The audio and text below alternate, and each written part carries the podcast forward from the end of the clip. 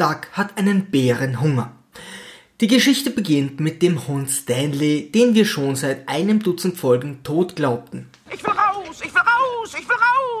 Ist gut, ich hab's gehört. Ich hol nur noch meinen Mantel. Arthur ist frühmorgens auf und möchte Doug gerne einen kleinen Bypass schenken.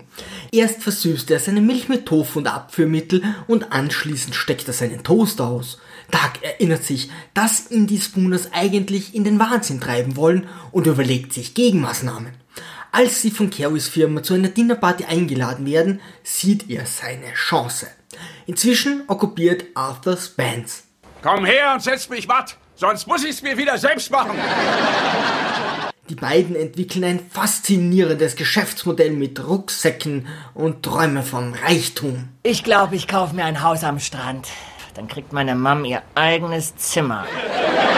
Als sie jedoch erkennen, dass Billigimitationen ein Problem werden könnten, werfen sie die Idee über Bord und poolen lieber wieder weiter zwischen ihren Zehen.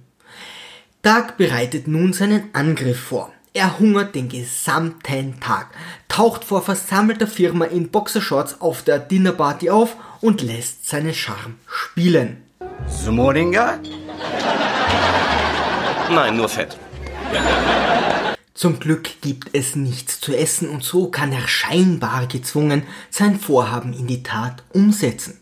Zuerst beginnt er sich während der Party in der Küche von Carries Chef ein kleines Omelett zuzubereiten. Ich brauche einen Schneebesen und eine Pfanne.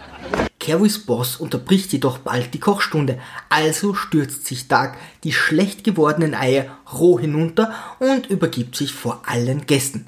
1A-Aktion aller Jackass.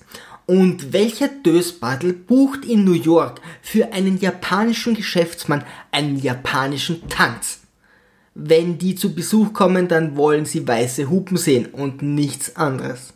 Cause you know how to shake it, baby. Über ein Like und ein Abo würde ich mich sehr freuen. Liebe Kreativskeptiker, Segel immer straff halten und auf zum Horizont.